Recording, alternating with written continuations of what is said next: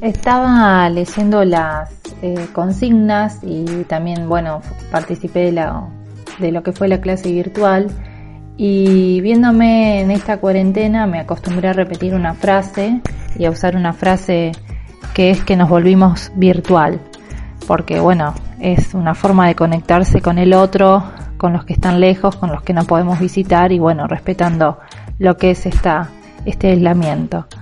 Eh, a mí, bueno, en cuanto a esta cuarentena, con respecto a algunas de las preguntas que están en esto que se llama, en esta propuesta bitácora de la cuarentena, em, con respecto al, cursado del profesorado, desde mi lugar me favoreció, dado que yo no vivo en Rosario y trabajo en otra ciudad también, así que no puedo estar cursando eh, la materia porque no me dan los horarios. Eh, otro punto a favor es que, bueno, también tengo las herramientas para conectarme y para poder acceder a los contenidos virtual.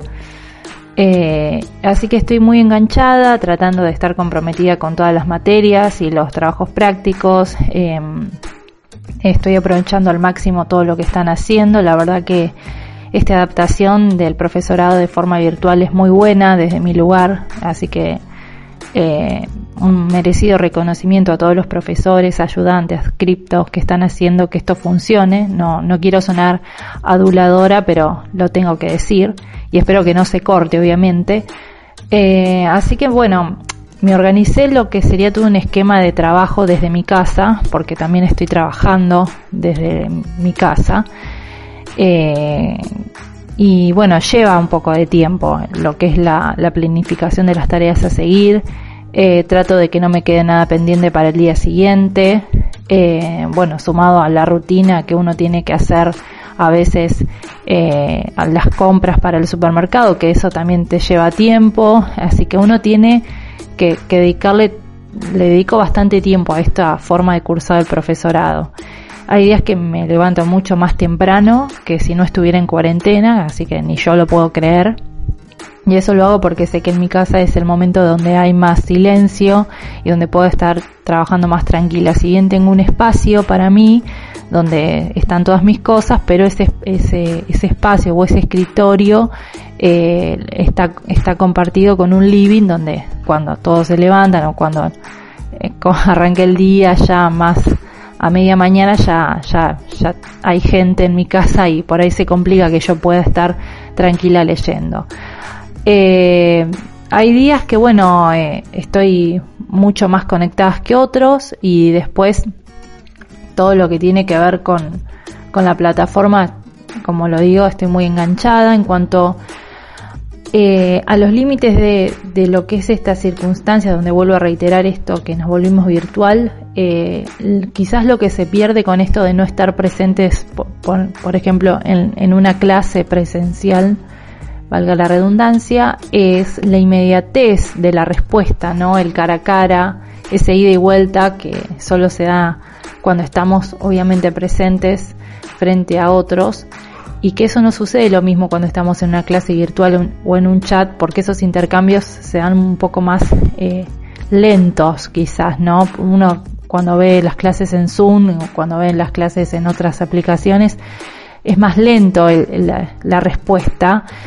Eh, y también el tema de, de, de vuelta con respecto a los trabajos prácticos de mis compañeros. Por ahí hay en foros que todos subimos los trabajos prácticos, pero yo no leo algunos, no, no puedo saber, no puedo ponerme a leer todos. Eh, así que bueno, o lo hago muy por arriba. No puedo saber tampoco cómo transitan ellos esta cuarentena, pues voy a leer algunos.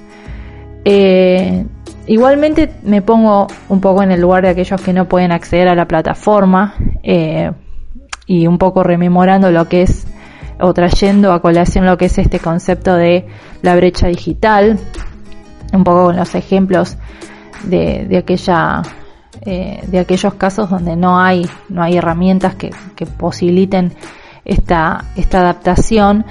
Eh, y la verdad que bueno eh, yo me siento dentro de lo que es el grupo privilegiado porque puedo acceder a la plataforma, puedo estar trabajando, puedo estar conectada. Eh, y es como lo, en toda inclusión siempre va a haber alguien que se va a quedar por fuera. la tecnología no va a reemplazar la educación tradicional y presencial y, y, y viceversa, es decir, van a tener que trabajar conjuntamente, siempre, eh, siempre que ese, esa articulación sea eh, buena y, y, se puede implementar. Pero bueno, eso también es un, otro punto de discusión.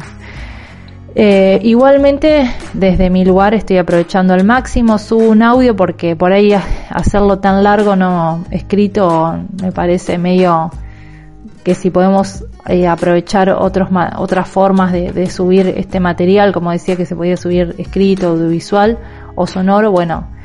Em, así que por, por el momento puedo decir que me siento muy cómoda con esta forma y esta adaptación y nuevamente eh, un merecido reconocimiento al esfuerzo de los docentes, profesores, los ayudantes, a todos que, que están haciendo posible que esto se dé. Así que muchas gracias. Saludos a todos mis compañeros también.